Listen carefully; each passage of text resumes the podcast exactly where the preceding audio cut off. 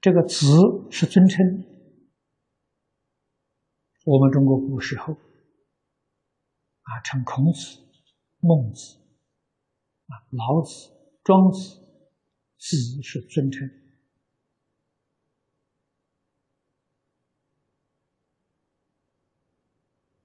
啊，那么现在呢，把这个尊称放在前面。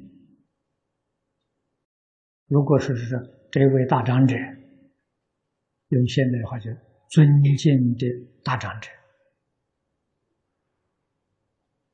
啊，这个“字是这个意思，尊敬的意思。